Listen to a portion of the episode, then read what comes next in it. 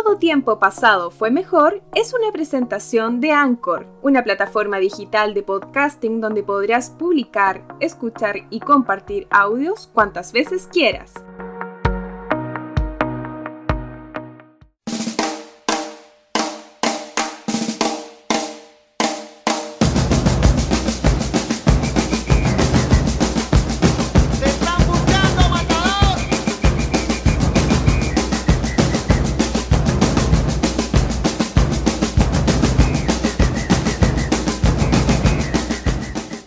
Marcelo Salas Melinao, popularmente conocido como El Matador, es un exfutbolista chileno, considerado el mejor delantero de la historia de Chile y uno de los mejores futbolistas de todos los tiempos de nuestro país, alternando por supuesto el primer lugar con Elías Figueroa. Destacó durante las décadas de 1990 y el año 2000 en clubes importantes como Universidad de Chile, River Plate, Lazio y Juventus. Fue capitán de la selección chilena y también tuvo el féretro de máximo goleador de esta selección con 37 tantos. Bienvenidos al séptimo capítulo de la segunda temporada de Todo Tiempo Pasado Fue Mejor. Hoy día revisamos la historia de un grande, de un tremendo futbolista, de un tremendo deportista. Con ustedes la historia de Marcelo Salas y su debut en un Mundial, Francia 98.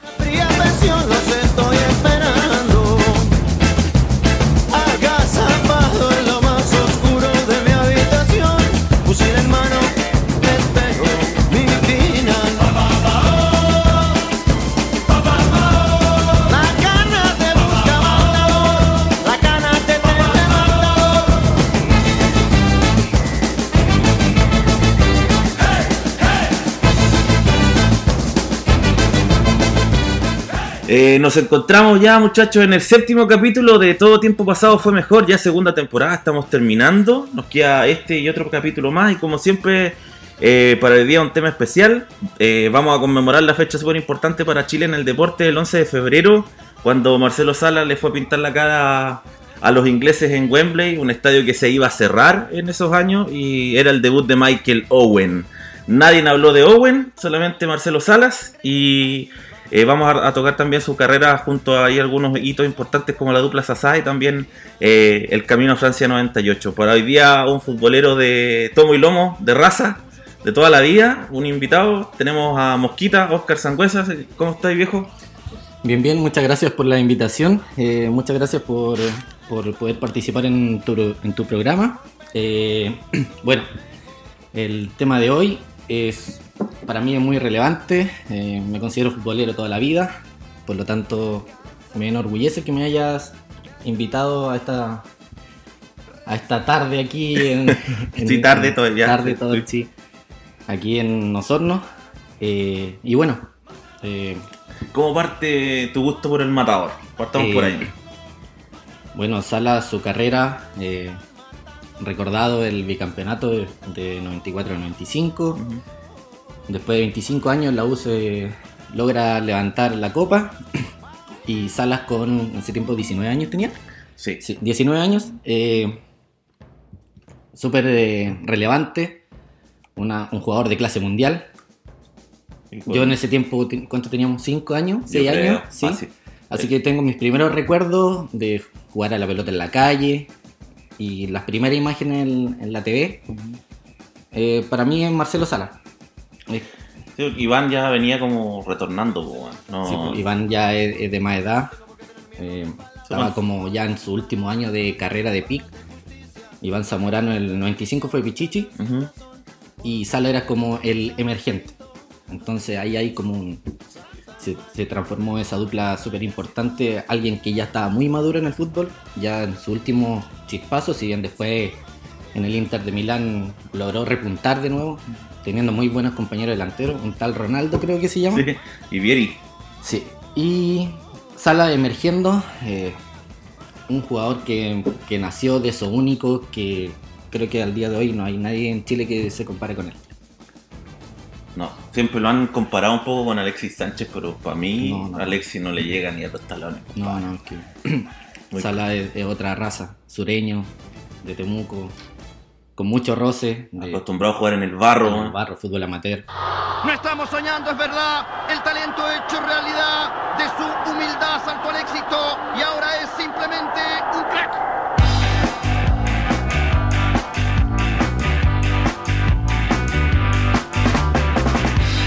Sueños de niñez, convertir alguna vez un gol a estadio lleno.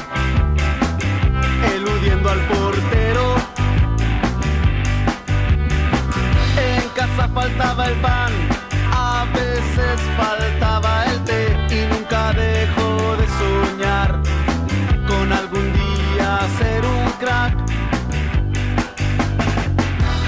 Sueños de niñez. Oye, vamos a repasar un poquito la historia de, Marcelo Salas, que en definitiva eh, fue una carrera ascendente, demasiado rápida. Jugó en cuatro clubes solamente eh, durante toda su carrera, que parte a los 10 y- 6 años más o menos. 16, digamos, jugando Sí. en el amateur y después a los 33 ya está de vuelta en Chile y se retira. En una noche formidable también con, con varios compañeros. ¿Dónde parte Marcelo Salas jugando? Mira, Mar- Marcelo Sala es temucano, él pertenecía al Santos, pero no, no, no jugó mucho en Santos. Estaba inscrito. Eh, bueno, su papá también formó parte. Su papá decían que igual era bueno, el típico así comentario, no, si el papá era mejor. No, o sea, el abuelo de Marcelo Sala murió eh, Muy joven. Cuando su papá era muy joven, entonces su papá se tuvo que dedicar a, A trabajar. a trabajar y no sabemos qué hubiera sido de él si hubiera sido futbolista. Así que se enfocó en su hijo. Salas también formó parte de Green Cross, que Temuco, un equipo que ha cambiado mucho de nombre durante el tiempo y formó parte del, de la final sur de- del sub-17, el campeonato nacional. Es ahí donde Salas se interesa porque vio a muchos equipos de Santiago como Audax Italiano, la Universidad de Chile y también estaba Guachipato en esa final. Y eso fue en diciembre del año 90, sí, diciembre del año 90. Y ahí Salas se interesó y cateteó a su papá que quería irse a probar a Santiago en equipo, que quería irse a probar. Y le decía que no, que no, que era muy chico. Lo cateteó durante tres meses y hasta que se vio que en el año, en, o sea, en marzo del 91, eh, Sala agarra una polera, sus zapatos, después de conseguir poder viajar en bus con un conocido, se fue de pie atrás al final al lado del baño. Sentado en el baño, Sí, oliendo rico. Sí. Y se fue a probar a unos clubes después de una gestión que tuvo con. en donde participó el presidente del Santos y, y otras personas más. Donde le consiguieron poder ir. Primero preguntaron, no sé. Lo primero que hi- hicieron fue ir a Colo Colo. Pero Colo Colo ya tenía una prueba masiva. eh, mucha- había mucha gente y no había espacio para, para ver a Marcelo Sala. Y le dijeron ya vamos a ir por. vamos a ir a ver a la U. Y si no, después a Palestino. Y en la U se dio un, un pequeño espacio en marzo para que él se, se pueda probar. Y ahí Sala partió su viaje y bueno, eh, Su ascenso rápido, bueno, porque sí, me acuerdo que, bueno, eh, basado en un libro que leí, que es Matador, de, de Danilo Díaz, donde cuenta esta parte de la historia. Historia para mí hasta hace un tiempo desconocida porque uno no maneja todos estos detalles hasta que los lee en alguna biogra- una bi- biografía. Biografía, sí. o en una Eh, historia biográfica. sí. Eh, fue un día martes.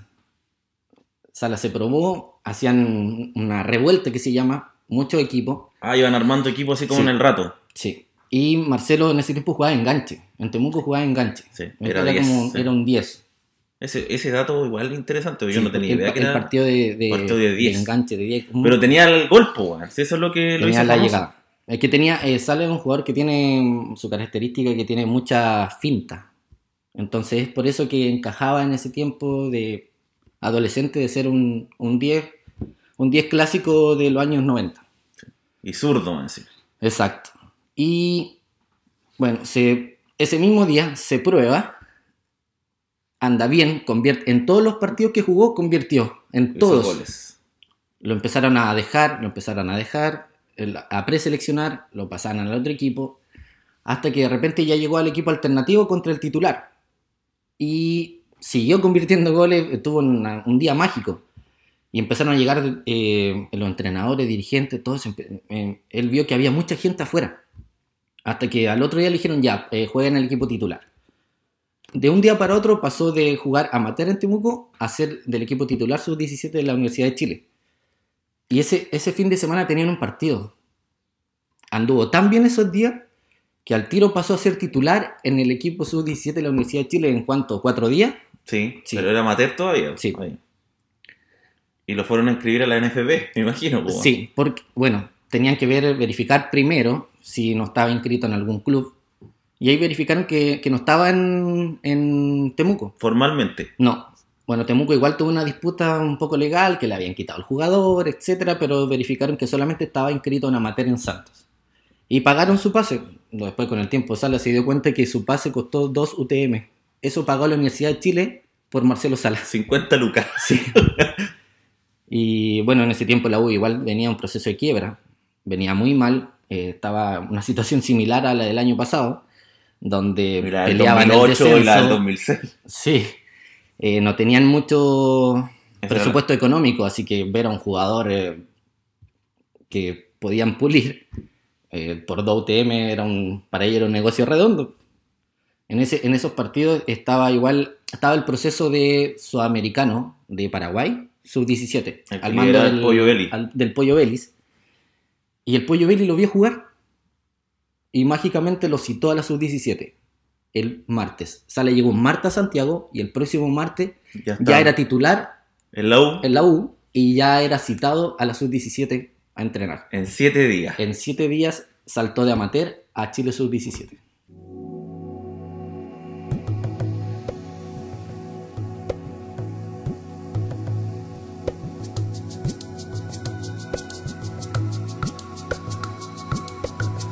Vino desde el sur cuando todavía nadie imaginaba tanta pasión. Que este humilde niño despertaría y que llenaría tu alma de gol. Vino desde el sur, trajo la alegría encendió esperanza tu corazón. Las tristezas y las heridas. Por algo lo Después de que estuvo con el Pollo Belli y toda la, Ya, la sí, fase pues, previa en la U, ¿qué, qué viene? Eh, bueno, ahí ya después calificó bien y pasó a ser titular de Chile Sub-17. Se estaban preparando para el Sudamericano de Paraguay, que fue en abril del 91. Uno. Sí, en abril del 91. Y bueno, ahí sale compartió camarín con, con muchos jugadores. Murci Rojas. No, Ricardo Rojas, sí, el Murci también. Sí. Pablo Contreras. Eh, sí, Clarence Acuña estaba ahí, Alex Varas, al arco. Muchos jugadores que hoy en día todavía tienen contacto y fue de esa camada de, de jugadores que, que fueron importantes en su carrera y eh, fueron exitosos en sus clubes. Eran puros jugadores clásicos ahí. Sí. Pura fuerza bruta y Clarence Acuña. ahí. Sí, bueno, en ese sudamericano tuvieron mucha mala suerte porque iban empatando, en el último partido iban empatando con Brasil para ir al Mundial de A Italia. Sí. Y tiene, Chile tiene un penal a favor, lo pierde Chile y en la contra Brasil le hace un gol y elimina a Chile.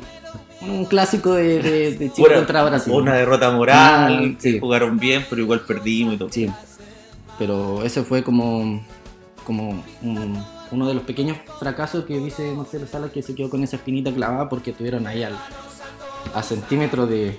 De poder ir al Mundial Sub-17. Sí, Ese es un- el primer fracaso. de- Bueno, y después se dicen las dos Copas Américas que tuvo que no hizo nada. po. Toda la gente quiere verte ser campeón. Mátame la mala suerte, mátame la desazón. Matador, toda la gente quiere verte ser campeón. Mátame la mala suerte, mátame la desazón. Matador, toda la gente quiere verte ser campeón. Mátame la mala suerte, mátame la desazón. Matador, toda la gente quiere verte ser campeón. Mátame la mala suerte, mátame la desazón. Matador, toda la gente. Después de ese rato que estuvo en la selección, vuelve la U. sí, vuelve a la U y se beneficia porque en el año, año siguiente, 92, ya Salas ahí creo que tenía 18, ¿sí? Di- 17, 18, Sí, 17. 18, sí. La Eh, regla del sub-20. La regla del sub-20 que tienen que tener dos jugadores en cancha. ¿Uno o dos? Dos.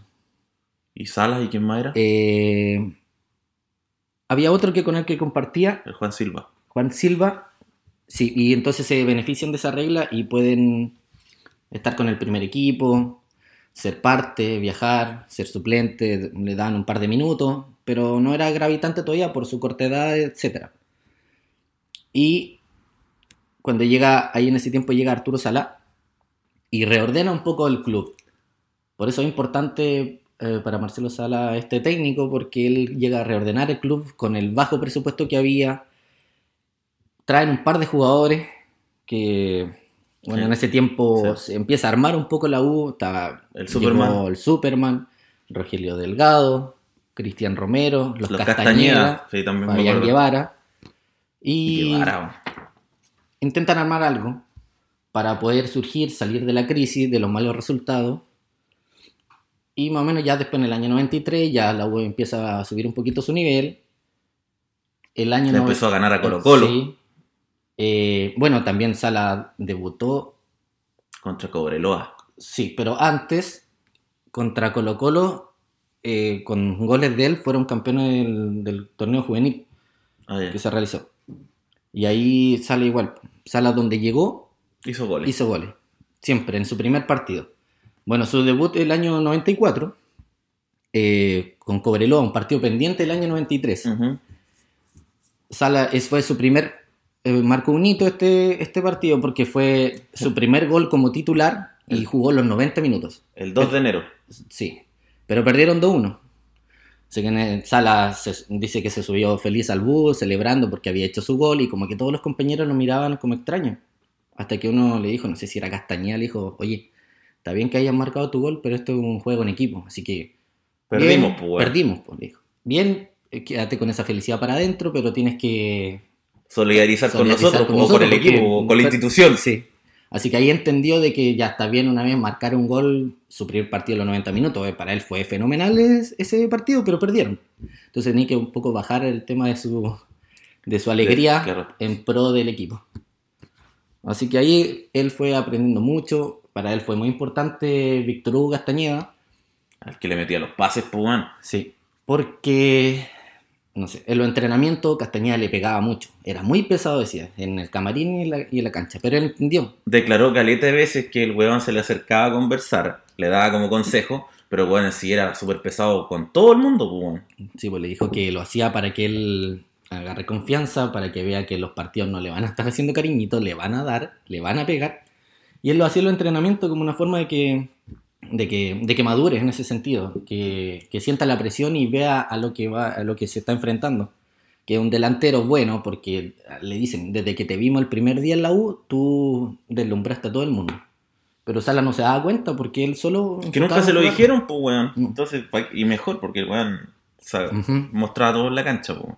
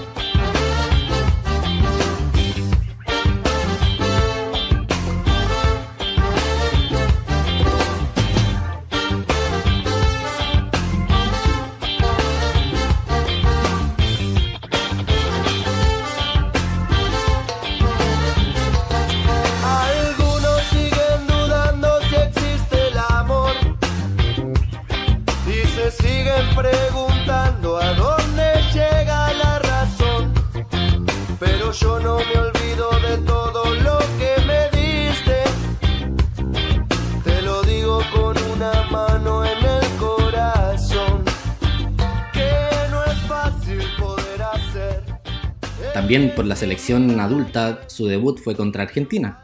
Y también marcó un gol, Sí. Ese fue el del empate 3 a 3. el 3 a 3, su debut. Con una selección de Maradona, me acuerdo. Sí. Maradona ya venía para abajo, pero era un jugadorazo todavía para Sudamérica. Sí, eh, donde debutó, como te digo, hacía goles. Era mágico, era como que estaba tocado con la varita mágica. Siempre iba a hacer goles. También, eh, bueno, recordado también el, el 4-1 contra Colo Colo en abril del 94. Por Copa hizo, Chile. le hizo tres goles a Morón. El primero fue cuando Morón salió jugando con la pata, weón. El weón Sí. chuzo cagó, weón. Se la quitó, se la picó. Y bueno, el último gol fue el huevo Valencia por penal, creo. No me acuerdo. Pero fue el 4-1, sí, memorable. Exacto. Y Ahí bueno, tuvo un- el 94 fue el gran año de Marcelo Sala. Eh, fue también el gran año de Aredes, que estaba en la U, Y el huevo. y el Huevo Valencia. Y bueno, aquí es donde sale, uno se pregunta por qué a Marcelo le dicen matador. Ah, sí. ¿De dónde sale ese apodo? Yo también me preguntaba, matador, ¿será ya matador del área? Sí, está bien. Es una Pero ¿de anécdota. dó- de- ¿Dónde viene? Eh, un- cuando jugaban un fin de semana, no recuerdo bien el partido, no sé si era el partido con Colo Colo o otro partido. No, Fue un partido donde hizo más Sí. de un gol, sí. Sí, ya Lo- no recuerdo. Eh, el viernes habían eh, tocaron los, los fabulosos Cadillac. En Santiago. Sí. Y, la gente andaba prendida con esa, con con el esa tema canción. pues, de, de Matador. Y el domingo en el estadio jugó la U y donde Salas deslumbró empezaron a corear el tema Matador porque venían recién los fabulosos Cadillac. Entonces quedó como le gritaban Matador, coreaban el tema, el coro del tema, etc.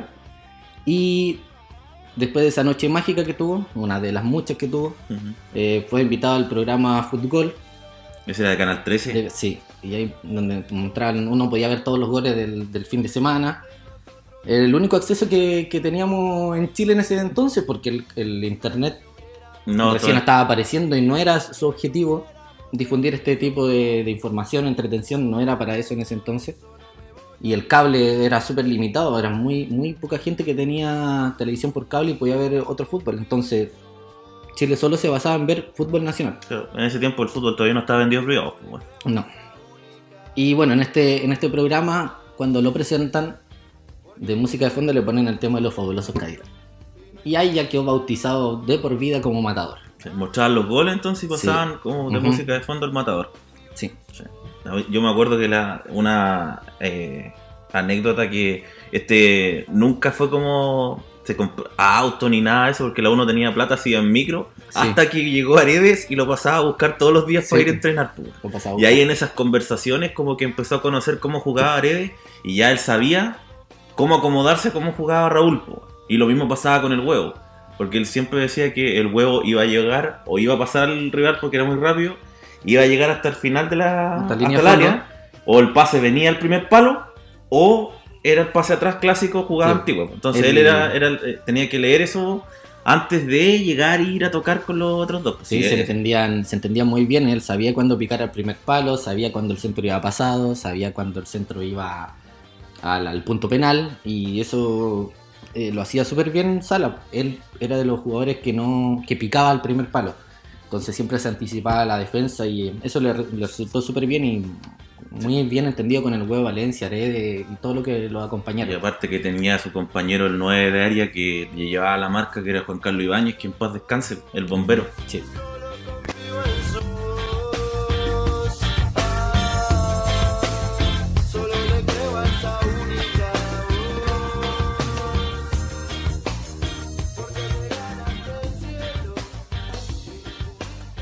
Oye, después del 94, saltémonos al 95.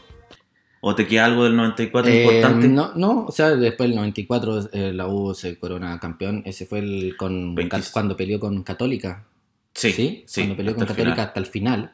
Pero es que el, el partido de ida, Católica ganó en el Nacional 1-0. Y en el partido de la vuelta, de la U le quedaba con Temuco, con Ranger y no me acuerdo con quién más, y jugó con Católica y Salas hizo ese golpe, weón. Yo me acuerdo, eh, fue una jugada que salió jugando Guevara, después se la tocó Arede, Arede abrió a Víctor Hugo Castañeda y Castañeda le metió un, un- le tiró un queso para adelante y Sala lo convirtió en gol. no me acuerdo cuál fue el, el delantero, o sea, el, el central de Católica que falló y Católica todavía sigue diciendo que, está robo. adelantado. Que fue un robo, sí, sí.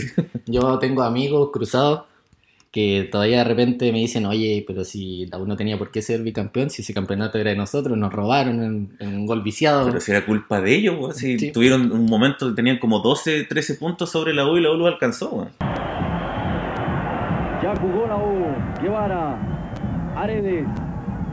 Víctor Hugo Castañeda. Solo Sala. Gol, gol, gol, gol, gol, gol. Gol de la U. Sala. 35 minutos. Gol, gol, gol, gol, gol, gol de la U. Marcelo Sala. El matador de la U.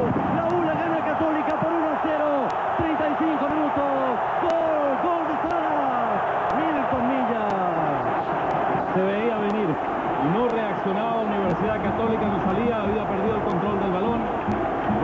posición de adelanto los jugadores de Universidad Católica, juez de línea.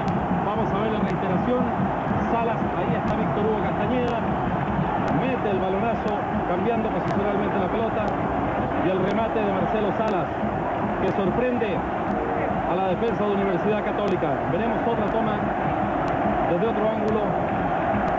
No, bien habilitado y consigue la primera cifra del partido para Universidad de Chile, que quedaría de mantenerse el resultado. Restando tres fechas para el término del torneo, dos puntos arriba de Universidad Católica. ¿Cachai? Ese fue el tema. Y el 94 la U le, le- le fue a pelear a Colo Colo, que en ese tiempo la U no le ganaba nada. po. Bueno, después el 95, porque se va Areve, llega Leo Rodríguez, se va Guevara también a México, y llega el, el Chueco Ponce, Ro- Rogelio Delgado se va a Colo Colo, le ofrecieron más plata. Y ah, llegan otras figuras más a la U, llega Cristian Traverso a hacer pareja con Sí, Ronald tuvo- el, Fuente. el relevo que tuvo la UAI fue súper bueno porque los que llegaron suplieron muy bien a los que se iban. Eso es súper importante. No es como lo que le pasó ahora en el principio de la década del. En el 2010, Mm. de la U fue muy exitoso, eh, se coronó con la Sudamericana, pero el relevo Fue malo. fue, fue malísimo, la calidad fue, cae, fue más bajando, Peor, bajando. peor, peor. Hasta lo No que está hoy día, pues, Sí, hasta lo que conocemos hoy día que no, no andan a ningún Sí, lado. Un error tras otro, pues, Sí, pero en ese tiempo sí ocurrió y por eso lo pudieron lograr ese bicampeonato y ya Sala Y la, el 95 fue la. Ah, no, eso fue el 96. Pero el 95. le- le- bueno, salieron cam- bicampeones y el otro año y el 96 hicieron un tremendo papel en la Copa Sudamérica, en la Copa Libertadores, Libertadores. pues, weón. Sí. Eh, bueno, después de ser bicampeón, ya Sala eh, consagrado, ya estaba en vista de, de muchos clubes del exterior, se hablaba que la que lo querían en Europa, que, que sonaba en la Juventus, etcétera Y tuvo un, también eh, una oferta del fútbol español, que a él le interesaba mucho, que era el de Las Palmas. Las equipo- Palmas, sí, sí. Y ahora está en pero- segunda, creo. Sí, pero se frustró eh, por el tema de que también Chile, por no haber participado en Copas Mundiales, Sí, ya 16 años fuera, pues, estaba súper desvalorizado el fútbol. Por más que Sale era un jugadorazo, eh, se fijan mucho los clubes si tu, si tu nación ha ido a Mundiales. Porque es un, hay, La, la tributación, renta. pues. Y La- para ellos también después la reventa, pues, Sí, se fijan mucho, un factor súper importante. Muy, muy poco cotizado por, por Chile no ser mundialista, así del año 82 que, que había sido el último mundial de Chile en ese entonces. entonces España 82. sí. Así que, bueno, después vino otra oferta eh, Boca, de ¿no? Boca Juniors, Sí. pero era un préstamo. Era un préstamo, o sea. Era a prueba. Y Sale dijo, yo no estoy a prueba. Se negó y le dijeron, pero oye, anda, si son seis meses. Dijo, no, es que, es en eso no es un contrato, dijo. Con Mascardi. Sí, con Gusta- Gustavo. Gustavo Mascardi, sí, sí. Un representante que era el, en ese tiempo el El que tenía el 90% de Sudamérica, de, de los mejores jugadores. entonces él agarró a Marcelo Sala y le dijo que se vaya a Boca. Dijo que no, porque él, no, él se iba con contrato o nada, porque era mucho riesgo. ¿Qué pasa, dijo, si me lesiono? Y estoy a préstamo. Me van a volver a la U, todo lesionado. En cambio, yo necesito tener una continuidad. Yo no soy, dijo, ya y Sala sabía lo que era. Yo no soy un jugador para Sí. estar a préstamo en un club. Y bueno, después vino eh, la oferta de River. Y fue ahí eh, el mejor periodo de Sala, que fue la primavera del 96. Sí, Sí, porque después de la Copa Libertadores se va, pues, weón. Sí, Sí, jugó- Copa en la primera parte del 96 hasta la Copa Libertadores, perdió con River en la semifinal Bueno, esa fue y un- River sale campeón, pues, weón. ese fue un robo. Bueno, todos decían que fueron que fue la final anticipada Pero de esa fue el copa. robo allá y acá, Acá la U iba ganando 2-0 2-0, pues, weón. con goles gol de Sala. El, Salas. el primero fue del huevo. El segundo fue de Sala. Que Sí, es- el primero sí, fue del huevo, se pasó, el- se pasó al, al arquero y el, y el- Intranquiliza Miguel Russo. Allí estaba Silvani, allí venía acompañando el jugador Valencia. Se viene Valencia, Valencia, Valencia. Gol de la U. A los 23 minutos iguala el capitán de Universidad de Chile, Esteban Valencia. El partido está 1 a 1, 60 segundos. Le duró esta alegría a River. Sí, el segundo fue de Sala, a la entrada del área y la colocó abajo con, con su zurda mágica. Pero después la U no pudo Aguantar el resultado. y terminaron empatando a dos. Allí estaba Fuentes, Víctor Hugo Castañeda, el zurdo que estaba intentando con Leo Rodríguez. Aquí está Leo Rodríguez. Arranca Leo Rodríguez. Viene Silvani, Silvani para Salas. Salas. La U está ganando en 24 minutos 30 segundos de este segundo tiempo por 2 a 1. El gol lo hizo Marcelo Salas.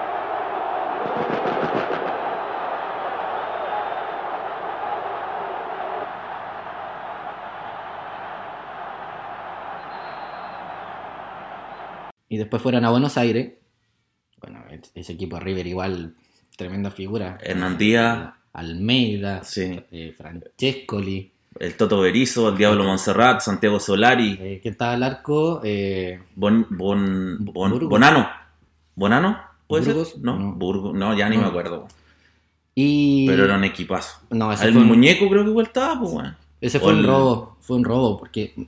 A ver, recuerdo el, el gol de Almeida, que rebota en un jugador de la U y descoloca al, Al Superman. Superman. Se forma una comba que entra, bajó muy rápido y entró al arco. Y, y después el, el- el penal.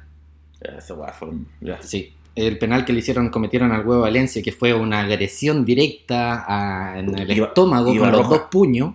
Roja y cárcel. Sí, pues se había sacado al arquero y el arquero con los dos puños le pega en el estómago. Bueno, el, el árbitro era Rodas, apellido Rodas, que después le decían Robas, Robas. Y bueno, la U queda eliminado. Después eh, eh, River la final lo ganó paseando. No sé con qué jugó la Mm. final. Porque ya como que tanto No, choreado en Chile, sí, la final fue un mero trámite. Si era la verdadera final era con la Universidad de Chile. Sí, pues, sí. Todo Chile apoyaba a la U, pues, weón. Si Sí. pensaban que iba a ser la segunda Copa Libertadores para Chile, weón. Sí. Y bueno, de- eh, y ahí salta River, pero salta como tercer delantero. Sí, Porque estaba el Enzo Francescoli y, Y el Julio jardinero. Cruz, el jardinero Julio Cruz. El matador de Temuco, goleador de sangre fría. Manda de cabeza, se levanta del área. Ahora. Chile, Chile, Chile. Salas, salas, salas. Mata, mata, mata. Mata, matador. Nació en Temuco, un goleador. Todos lo llaman el matador. Como un torero, muestra sus galas. Es el chileno, Marcelo Salas. Y cuando juega a los rivales, sus goles matan como estocada. Chile, Chile, Chile, Chile, Salas, Salas, Salas, Salas. Todo fue muy rápido para él. Mira, firmó el 9 de septiembre y el 29 ya estaba debutando. Sí. Contra Boca. Contra Boca. Perdieron 3-2. No, 2-1. 2-1. 2-1 con gol de Sala que le hizo al, Ah, cuando se Navarro mueve el chileno. En, en la bombonera. Sí. Sala, le hizo- un gol. Debutó haciendo gol como todos los clubes, como le pasó con Cobreloa en la U y ahora lo mismo. Y ahí yo todos vieron que tenía una Tenía condiciones. tenía un- más que condiciones para ser un futbolista de élite. Empezó el romance con la, con la barra River Platense. Sí. Inmediatamente eh, se ganó el cariño de River. Ve- Salas firmó, me acuerdo que Salas firmó, viajó a. Firmó el- un día, al otro día se entrenó Ah, verdad, el y, de- y después el miércoles viajó, viajó a Chile a casarse. a casarse. Cacha. Viajó La agenda es peor que las de los presidentes y los políticos, po, weón. Viajó a casarse, volvió y ya estaba debutando Y de debutó el fin de semana. Sí. Entrenó de nuevo el viernes Sí. y debutó el fin de semana, weón. Y bueno, y aquí al tiro, eh, después de este partido pasaron cuánto, tres meses y ya estaba en, en carpeta de muchos clubes que sonaban en Manchester United, la Juventus, Sporting, en La Coruña. Tenía, todos sabían que, que su, su estadía en River Iba a ser corta, po, weón. tenía fecha de vencimiento. Que estuvo do- dos temporadas. Sí, O sea, en realidad estuvo, fue- tuvo 96, 97 el año completo. sí, Porque los argentinos juegan al revés, pero dos, Mm. dos campeones en el año, pero al revés como el calendario europeo. sí. Y el otoño del 98, po, weón. porque ya el la segunda parte del 98 en septiembre estaba jugando en la Lazio. Y bueno, eh, eh, recordado este debut de Sala, también recordado de, bueno, no sé, pues, el, el gol que hizo en la semifinal, en la Supercopa. Ah, cuando dejó los dos votados. No, no, cuando lo hizo en media cancha. Ah, Ah, ya, Le- ya. le pegó Cuando un zapatazo, pilló el arquero adelantado. Es, eh, Ese gol- No, no, Ah. es un equipo colombiano. a Colombia. Sí. Estaba enojado Barrabás, ¿no? Sí, muy enojado. Señoras y señores, este es el fenómeno, el fenómeno, golazo, golazo del fenómeno, golazo del fenómeno.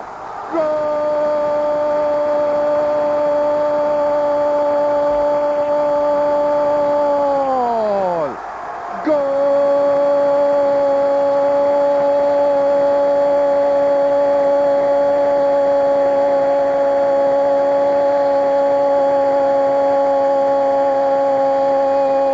¡Gol!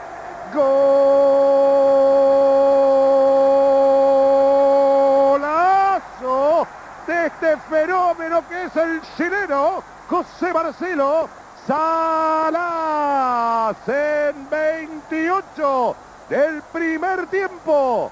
River 2, Atlético Nacional 0, un gol para gritarlo toda la noche y para no olvidárselo jamás. No, con Vélez fue que entró en el segundo tiempo después que se lesionó Francescoli. Sí, y hizo los goles con los que le dio el campeonato a, a River. sí. Dejó al arquero botado, se la pasó por Sí. entre medio de las piernas. Y el otro la clavó en el palo. Hizo segundo do- palo. dos goles le hizo a Vélez. Y ahí se consagró. Un delantero que, que donde jugó, triunfó, fue campeón. Hizo todo lo que cualquier futbolista como, como sueño de, de- de juventud quiere. Donde ir, ser campeón, debutar, ser conocido.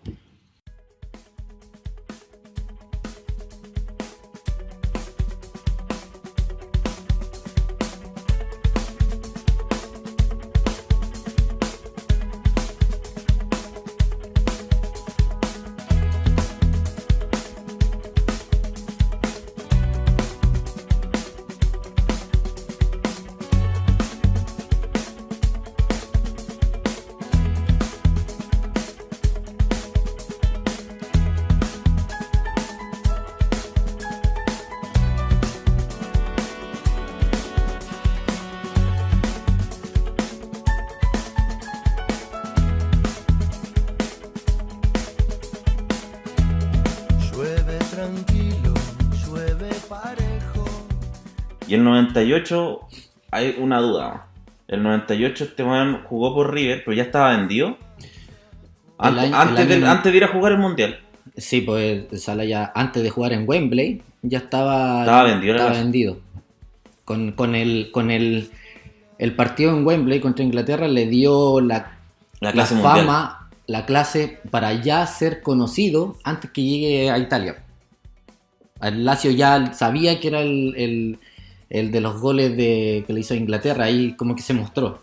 Sabía, ya estaba vendido, pero con eso ya se hizo ultra conocido. A fama mundial, pues, weón. Sí, Pues esos goles, weón, los dos fueron buenos. O sea, el penal es porque sacó a pasear a, en ese momento al mejor central del mundo, pues, weón, que era Sor Campbell. Y Inglaterra era un equipo poderoso, poderoso. que igual se candidateaba para Era ser el el debut campeón, de. Owen. Owen.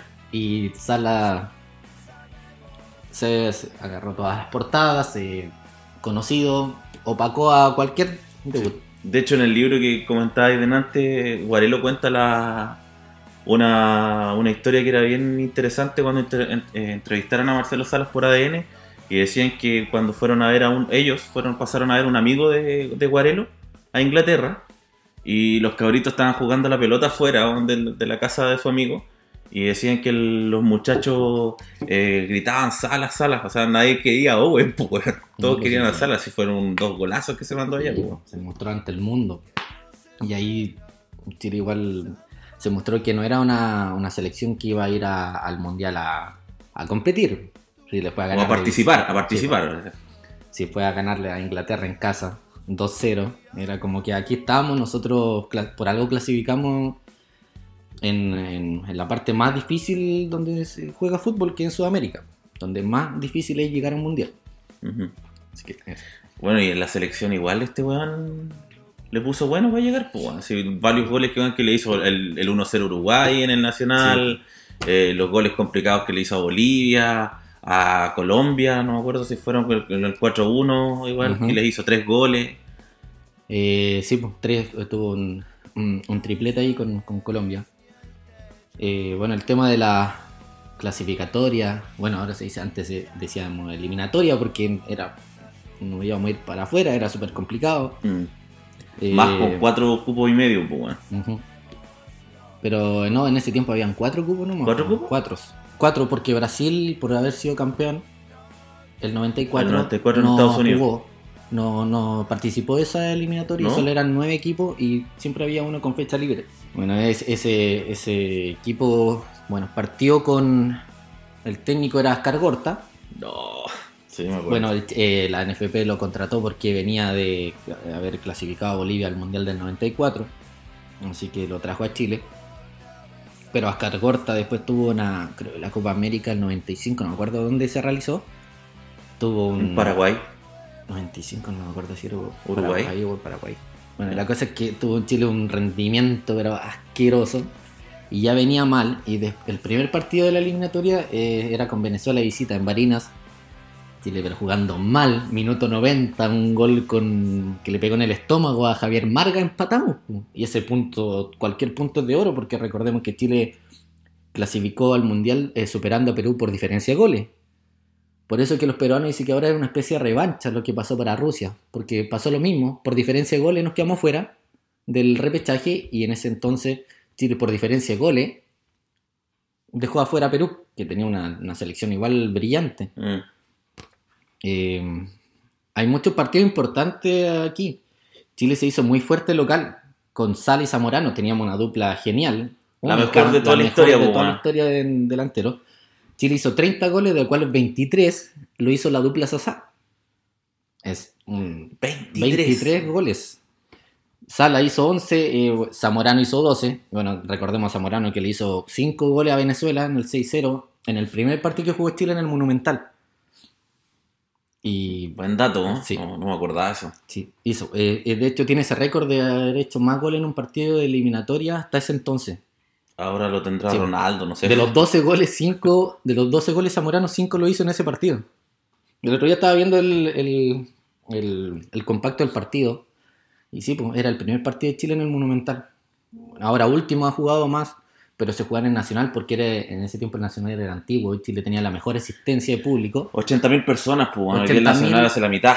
Con cuevas. Sí, bueno, lo- estaba viendo la estadística, 75.000, 73.000, ahí bordeaba más o menos la asistencia al público. Yo pensé que el partido que más había ido gente había sido con Bolivia, el último, pero no, fue con Perú, porque era un partido igual de los partidos bisagra, un rival directo, cuando Chile ganó, ¿cuánto fue? ¿4-0? Ujú. ¿Sí? 4-1. ¿O 4-1? No me acuerdo. Y Cuando Sala le gritó la camiseta al, Ah, al arquero. Al arquero. Sí. Ya, ahí fueron 80.000 personas, el récord de asistencia de un partido eliminatorio Claro, sí, eso, eso hacía el 80.000 Nacional ante la remodelación, pues. bueno. 80.000 personas dentro de También, o esa sea, no cancha. entraba ni un weón ahí, porque yo creo que no había nadie sentado, weón. No, nada, nada. Eh, pero el partido más importante de todos los que estuve leyendo, estuve eh, recordando, el partido bisagra fue con Chile-Uruguay, Cuando le ganamos 1-0. cuando ganamos 1-0, el, el- en noviembre del 96. Pase de Víctor Hugo Castañeda, Sí. cabezazo de Salas. Salas y Cornejo. Por la izquierda Víctor Hugo. La pelota le llegó un metrito atrás. Ahí va Víctor Hugo. La levanta buscando a Salas. Y el gol chileno. Apareció Marcelo Salas. Lo dije hace un minuto. Ya viene el gol. Lo prometimos. Apareció Salas con un servicio precioso y preciso de Víctor Hugo. La peinó. La tocó contra el palo izquierdo. Siboldi la vio pasar. Hay puras banderas chilenas. Hay puro grito de gol. Chile 1, Uruguay 0. Marcelo Salas en el gol chileno. Eh, bueno, venían ese partido venían muchos jugadores eh, lesionados. Eh, no estaba Zamorano. No jugó Zamorano, sí. jugó Rosenthal, no estaba Murray, no estaba el, el Cotosierra tampoco estaba. Jugó el Guatón Vega, Sí, ¿O está ahí? o Víctor Hugo. no, no recuerdo, pero teníamos muchas bajas y, y Uruguay también estaba peleando. Uruguay fue un fracaso esa clasificatoria, terminaron séptimo. Blanco, rojo y azul, y una estrella en la cara. Donde quiera yo voy,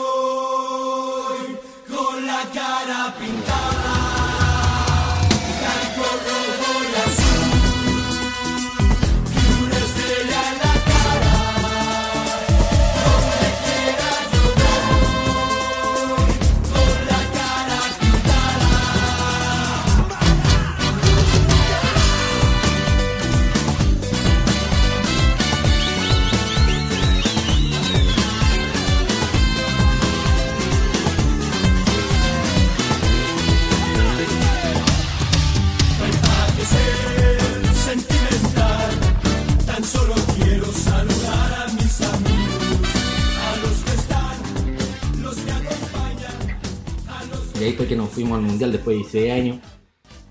Bueno, todos se acuerdan, el, la marea roja nació en ese entonces, mucha gente que, que hasta el día de hoy todavía estaba pagando en deuda, yo creo, de, de haber viajado a Francia, porque ir, ir en ese entonces a Europa era carísimo. Y ir a ver todos estos partidos que quedan con Italia, con Austria y con Camerún. Era un sueño para muchos futboleros que, que lo dejaron todo, que vendieron todo, que dejaron la pega de lado, se fueron y una experiencia que hoy en día eh, quizás muchos están pagando todavía, pero, pero es eh, inolvidable para ellos. Así que eh, en ese tiempo, ¿cuánto? ¿Cuánto? 98, 9 años. Estábamos en cuarto básico, quinto básico, más o menos. Yo me acuerdo que era chico, los partidos eran como a mediodía, a la hora de almuerzo de repente. Sí, eran juleros los horarios. po, Sí, pues yo tenía que eh, ir a. Como uno tenía clase en la tarde, de repente al final quedándose viendo el partido. También fueron empates, los primeros dos partidos fueron empates muy trágicos. Y recordemos que enfrentamos a Italia, una Italia que venía con Roberto Baggio, Maldini, Filippo Inzaghi, Cannavaro que venía Venían bien, pues venían Venían recién bien. saliendo. eh, Pagliuca el arquero, Alessandro Nesta, eh, entre otros, Italia era poderoso, era el, el rival que, que no, no teníamos en carpeta por dónde Ganarle. ganar, ni siquiera eh, empatar. Eso fue, bueno, el primer partido fue en Burdeos. Burdeos. Sí. Burdeos. Sí. Y más encima que Italia en los años 90 era la liga más poderosa del mundo. Entonces venía con, era como David y Goliat. Ya. Pero nosotros teníamos la dupla Sasa. Y con, con- Con Italia. El- fue el empate 2 a 2, pero con dos goles Sala. Eh, Puta, el, primero fue una vivada, estar ahí, eh, pillarse con la pelota justo después de un rebote, un cabezazo que fue de- Zamorano. Zamorano saltó. Rebotó después abajo Mm. con Clarence Acuña, creo. No sé si fue con Pedro Reyes, creo que rebotó y la pelota quedó picando. Y Sala. Y Sala a quemarropa eh, la metió adentro. Pero ese partido partió con, bueno, una chambonada de Chile, saliendo mal, dejando, estando mal parado. Bayo le mete un balón a, a Toro Vieri, y él la- lo que sabe un, un jugador de área, nada que ser Nelson Tapia, fue como el minuto 10, 11 creo que fue ese gol. Y ahí un balde de agua fría. Pero después Chile se afirmó, empatamos al final los descuentos del, Del primer tiempo. Eso fue importante, pues, Sí, irse un, empatado. un gol de camarín anímico.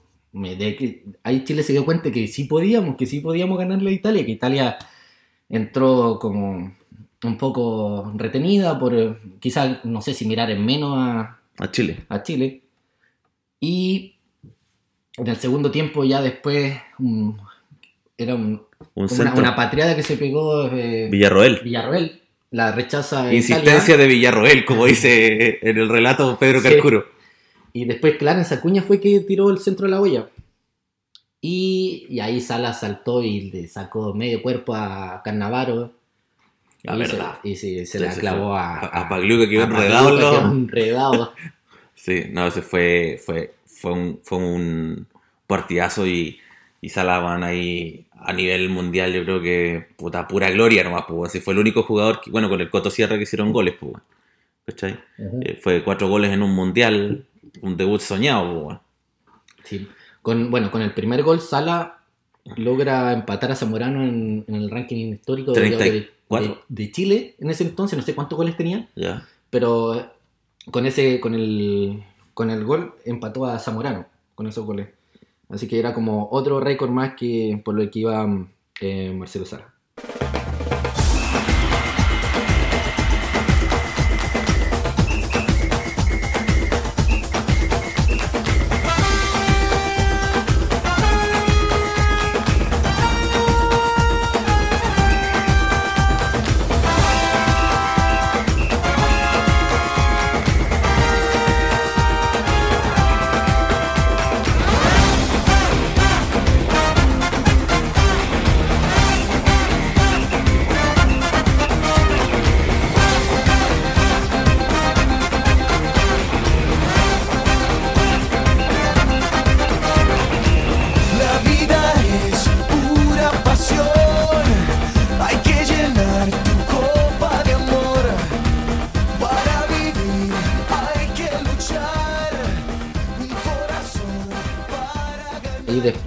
Chile en San Etienne. Ahí Sí. enfrentamos a Austria. Eh, bueno, el gol no salía nunca, Austria se acercaba poco, y como en el minuto 70, un gol más feo que... más- no sé si era tan feo como el de Marga en, en Barina. No, más feo. Pero fue como de muslo, como que el arquero como que entró la pelota. Entró la pelota, entró, po, weón. entró un- Sala levantó los brazos Sí. y salió celebrando. Era Salió gol. celebrando el gol. Lo marcó el Lyman, el gol. Sí. Y después viene la otro desastre, po. Eh, La el minuto 92, La. Bastic, que había entrado en el segundo tiempo y que no, ni siquiera había tocado la pelota, se pilla con un de espalda con, con un balón y a la, a la entrada del área grande la, la clava en el ángulo, nada que ser tapia. Bastich ya se fue compañero de sala en la Lazio. No sé, no Creo que, sí. no, no. No. Y golazo. Sí. Bueno, y ahí después Tapia, me acuerdo de esa imagen de estar eh, llorando en el piso varios minutos. Tapia ahí jugó de verde, que era su... Odia el color verde porque creo que había tenido unos malos pasajes en Católica y odiaba jugar con camiseta verde. Ese día iba a jugar igual que con Italia con camiseta amarilla, pero los árbitros tenían una tonalidad amarilla, por lo tanto le tuvieron que le dijeron que se cambie y no había otra camiseta que no era una verde de Chile. Y él no quería usarla, pero la tenía que usar. Y es su camiseta de la mala suerte, porque había tenido antes otra experiencia y ahora lo mismo y se cumplió el tema de la mala suerte para él y por eso lloraba tanto, porque en, cierto sentido dice, ¿cómo no pudimos aguantar el resultado? Nos hacen un gol en el minuto 92 y yo jugando con esta cagada camiseta, que la odiaba. Entonces como un tema de anécdota que tiene Nelson Tapia con respecto a esa, esa casaca. Y ahí fue igual de dos puntos perdidos de Chile. En el papel teníamos que haber tenido 6 puntos. O sea, en el partido teníamos que haberle ganado a Italia. Un penal inventado. Si no, era aguantar un minuto más el partido con Austria. no- íbamos a tener 6 puntos, 6 de 6. Teníamos dos empates. Así que nos teníamos que ir a la, a la definición con, Con Camerún, Camerún. Que Camerún había empatado con Austria. Y perdió con Y Italia. perdió con Italia. Y jugaba Italia, Austria, Chile, Camerún. Entonces Italia tenía que vencer. O, o- o que eh, Austria no tenía que ganarle a Italia y Chile tenía que, que superar a Camerún el empate. Si, bueno, si Austria eh, no ganaba, eh, Chile con el empate estábamos adentro. Pero fue un partido súper eh, complicado. Bueno, Camerún terminó con 9, pero el estado físico que tenían ellos era correr, correr, correr. Y el gol de Chile nació, creo que uno de los goles, no es por ser chileno y todo, pero uno de los goles de tiro libre más lindos que he visto en mi vida. Ah, sí. Como la tocó el Coto Sierra. Después, bueno, un cambio de frente a Zamorano. Se saca, eh, corre hacia adentro por la línea del área. Se intenta sacar al defensa a Song y Song le pega una chuleta en las piernas que lo dio vuelta a Zamorano. y ahí tiro libre y ahí todos recuerden ese cómo dejó pagando a Songo era el arquero, Ujú. cómo la pasó en- por la barrera. el arquero andaba tocó. iluminado esos días también, Sí. pues. Y ahí Chile, ah, fue en en un minuto 20 ese gol. Y después Chile atrás, a la típica. Porque se nos vino Camerún, con jugadores menos, se nos vino Camerún, Camerún. Sala, eh, me acuerdo que fue el partido más bajo que dice que le dieron a Sala. Y Sala en ese sentido como que se enoja un poco, porque esa indicación lo llevó a la, a punta izquierda. Lo llevó... eh, Nelson Acosta le dijo, ándate a la punta izquierda, espera acá, abre la defensa y deja entrar a Zamorano. Que Sala, Sala, ¿Tú sabías que Sala jugó con bajo rendimiento físico del Mundial? Ah, sí. Jugó con pubalgia y estaba con contractura. Y aún así, Sala igual jugó, siendo que todos dicen, por más que Sala hizo todos los goles, todos dicen que su rendimiento en general no fue tan bueno. Pero es que nadie se acuerda de eso porque Sala hizo todos Por los, los goles tres goles, o cuatro goles, los perdón. cuatro goles que hizo, entonces sale ese partido estuvo como un poco, fue como del- de la fase grupal como el más bajo y, y después Chile, ah, no, no, eh, después no empató, en el segundo tiempo no empata Camerún, después llegar, llegar porque ya se lo merecían el empate. De cabeza no empataron y después Chile como 30 minutos colgado el arco, bus, camión, hincha, todo atrás del arco.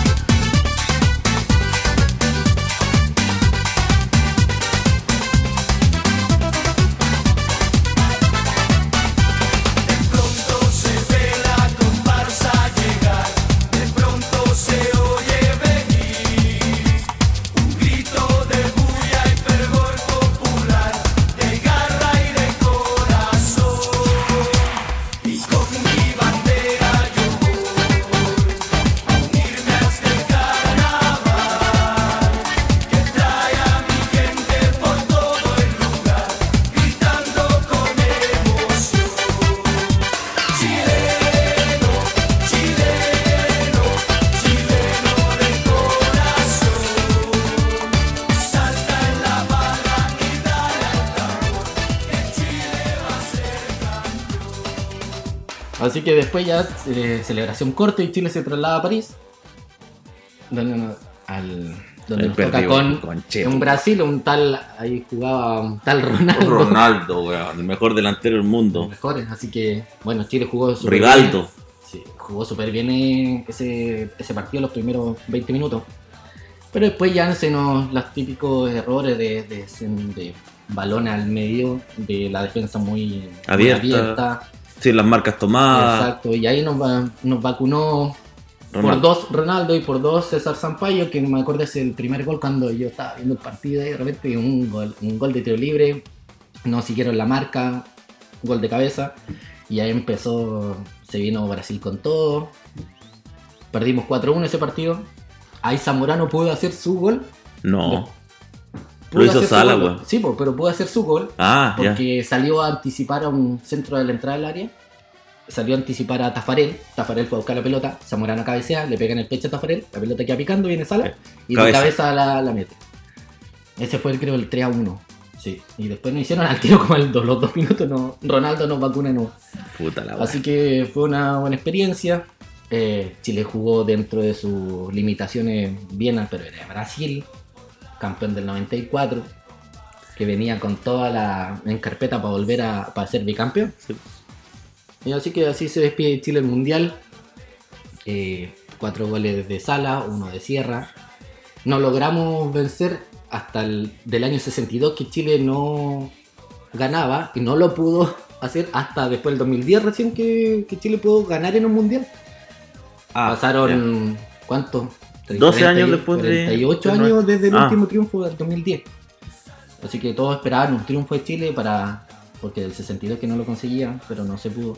Pero se consiguió la clasificación. Y no, es una experiencia. eh, Sala no siendo para él su mejor mundial en, en el juego colectivo, pero sí siendo un goleador gravitante, jugando lesionado. Y ahí ya todos ya lo conocían, después se fue a Italia, eh, llegó ya, ma- llegó listo, llegó conocido con el partido en Wembley y su gol en el Mundial, ya todos lo conocían en, en Roma, en Lazio. Así que ahí se aprovechó a hacer su currículum, un pequeño currículum que hizo antes de llegar a. Que fue el club Italia. donde más años estuvo también, pues, en Lazio. Sí, igual, pues, le- algo parecido que le tocó con la U, dice él, porque le tocó un buen grupo de gente, buenos jugadores. Y Mancini, también Lazio. Lazio no venía de muchos años de no ganar el Scudetto. Si bien el primer año que estuvo lo perdieron al final, palmo a palmo, no me acuerdo con qué equipo estaban peleando. Fiorentina. Fiorentina creo que era, o no me acuerdo. Y después el otro año lo ganaron, el Scudetto.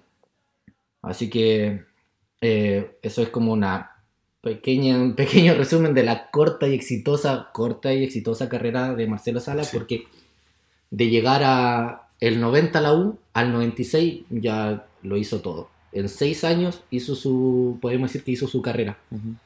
Y eso fue, eh, después, le, bueno, le pasó a la cuenta de la anatomía física.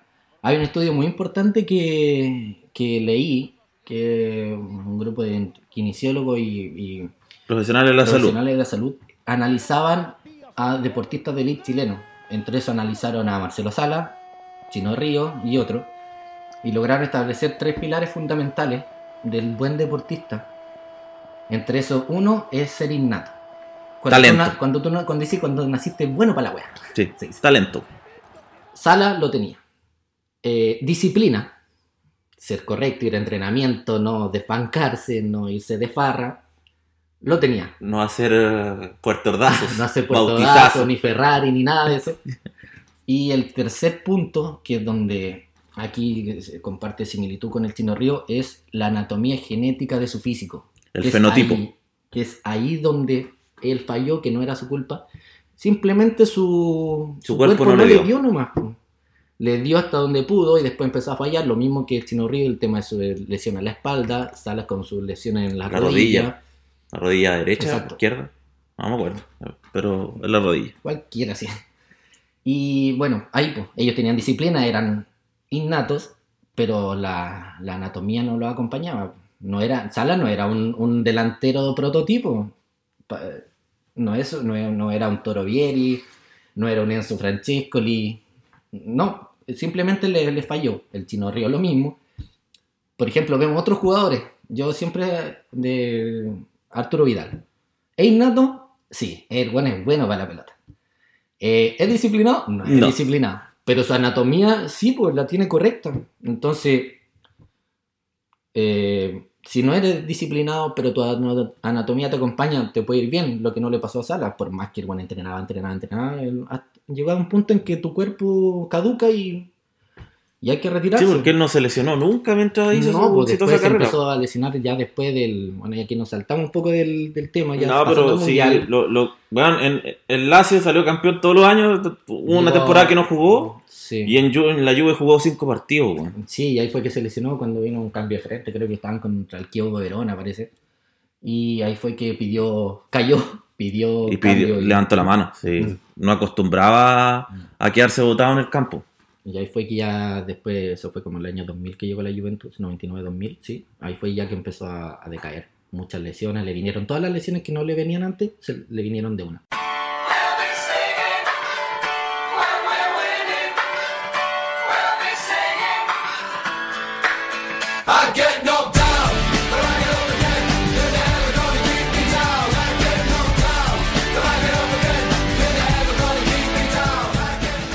Oye, ya, para ir terminando, yo después lo voy a editar esta cuestión y lo, lo subimos, te cuento cuando ya esté disponible para las, para las redes sociales. Estar expectante. Sí, el, esperemos que el día lunes, porque bueno, va a ser 3 de febrero, pero el 11 de febrero es el día donde Sala les pintó la cara, van a 11 ser de 22 años ya creo. 11 de febrero del 98. Sí, oye, algún proyecto, lo que esté vinculado con lo que hablamos, el fútbol, tú juegas la pelota. Eh, eh, bueno, no, ahora mucho no juego fútbol porque para juntarme con mis amigos un poco complicado el tema laboral, de repente como que te acorta los tiempos. Y de repente me juego una, una que otra vez a jugar un baby fútbol, fútbol 7. Eh, bueno, algo que me ha impresionado mucho este tiempo, eh, el tema de- del repunte o el ascenso en cuanto a la literatura relacionada con el fútbol. sí, ha aumentado. Eh, reconozco que los libros que leía en el colegio de prueba los leía obligado. No Yo también, algo- no me gusta no mucho. era algo que me gustaba. Y me o sea, te gusta la lectura, pero Sí, lo que lo que a uno le gusta, sí, po. Pero a mí me gusta el fútbol. Y yo decía, ¿cuándo habrán? Y había muy pocos libros, era- había muy, muy poco acceso hace unos años a literatura. Eh, pero hace más o menos, hace 2014, 5 años, me regalaron para mi, sí, cuando me, para mi titulación, me regalaron un libro que se llamaba Diccionario Ilustrado del Fútbol Chileno. Bueno, Yo no podía creer que alguien, que periodistas deportivos, pudieran plasmar en un libro eh, toda esa jerga futbolera que de repente uno dice términos y, y bien explicado como diccionario, entonces lo encontré maravilloso. Entonces ahora por fin encontré esa parte que yo no me gustaba mucho de la literatura, pero adaptada al fútbol y lo encuentro demasiado entretenido y me parece fenomenal que hoy en día eh, en colegios esté en, en la base de los libros anuales que se leen, esté por ejemplo Barrio Bravo. bueno.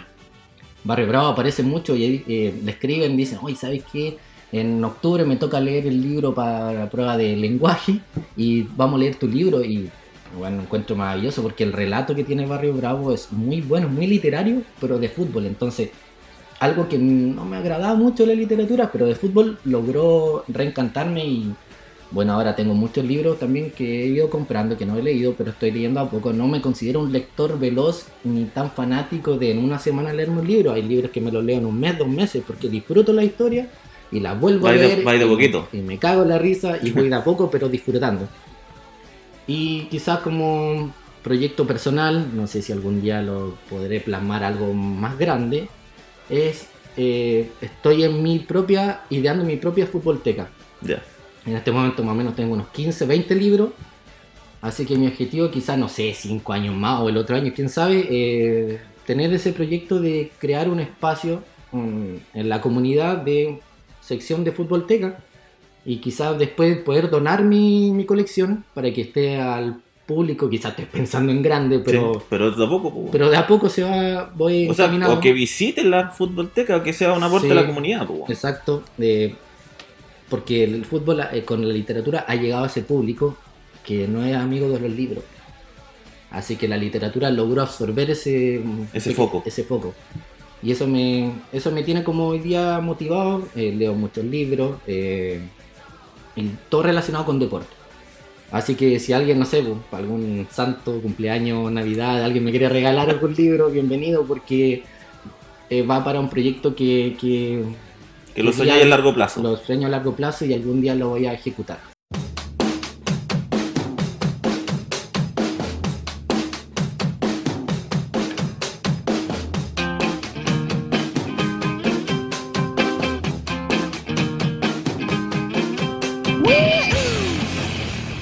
Oye, y últimas dos preguntas. ¿Todo tiempo pasado fue mejor? A todos los invitados le- les hacemos lo mismo. ¿Ya? Eh, la primera, del mundo de hoy, de Chile de hoy, weón. Eh, está tan cambiado de como era antes del año 2000 para atrás. ¿Traerías algo del año, del año 2000 hacia atrás, cualquier año, a- al Chile de hoy porque le hace falta?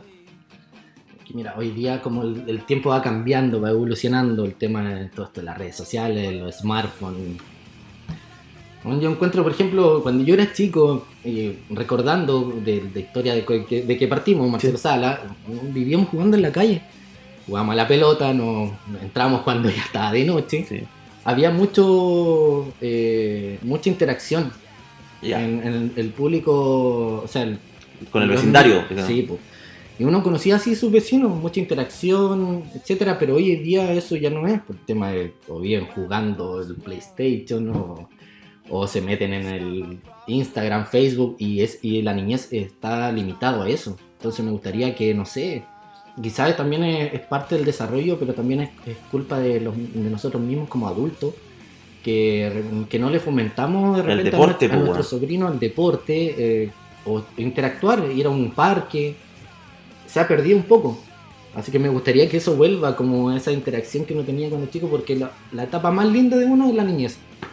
Y uno hoy en día dice, "Mm, me gustaría volver a ser niño, eh, a jugar en la calle, pero hoy en día eh, la- eh, el público infantil no, no- no está haciendo eso, se, se perdió, o quizás puede que se recupere, pero depende de- de la- del aporte cada uno de nosotros como adultos, con nuestros sobrinos, los que son papás, etcétera, con su hijo, que fomenten lo que uno le hacía feliz cuando era más chico. Las relaciones Eso gustaría interpersonales y todo el La cuento. interacción más eh, face to face, más que por detrás de un teléfono. Y la contraria, ¿qué eliminarías del Chile de hoy? Que me eliminaría un mil. Pero quédate con una, po. ¿Pueden ser personas? Eh, no, no se puede. puta, no, evita que no, po. ¿Qué eliminaría hoy en día eh, de Chile? Bueno, quizás este último tiempo ha sido súper complicado el tema país. Eliminaría un poco la, la brecha en el sentido de, de la falta de respeto que hay entre, Ya. entre nosotros mismos. Quizás por pensar distinto o no, pero hoy en día todo, no sé, todo, todo lo vemos como un ataque. Cuando de repente no es así, cuando de repente lo, lo decimos como crítica constructiva. O una opinión. O simplemente una opinión que, que puede quedar ahí, dos personas que piensan, no sé, que piensan distinto. Eliminaría un poco eso, el, eh, La falta de respeto, la intolerancia. exacto, y la agresividad, que, que bajemos un poco las revoluciones, que, que todos vamos hacia un objetivo que es tener un, un Chile mejor, pero no es necesario que entre nosotros mismos nos estemos dando. pues. Construyamos, pongámonos de acuerdo, bueno, también va para los políticos, partiendo por ellos. Bueno, ahí yo lo eliminaría un poco, pues si fueran personas. Um, yo creo que la mitad, fácil. Mm. Pero Hay varios que dejan varios, sí. bastante que desear, po. Sí, exacto. De todo tipo de, de partidos políticos. Así no, no estamos aquí. de transversal esta. Transversal. Porque ta- estamos por un objetivo en común, pero yo creo que tenemos que bajar un poco las revoluciones, ponernos de acuerdo, no faltarnos el respeto, ser más empáticos. Bueno.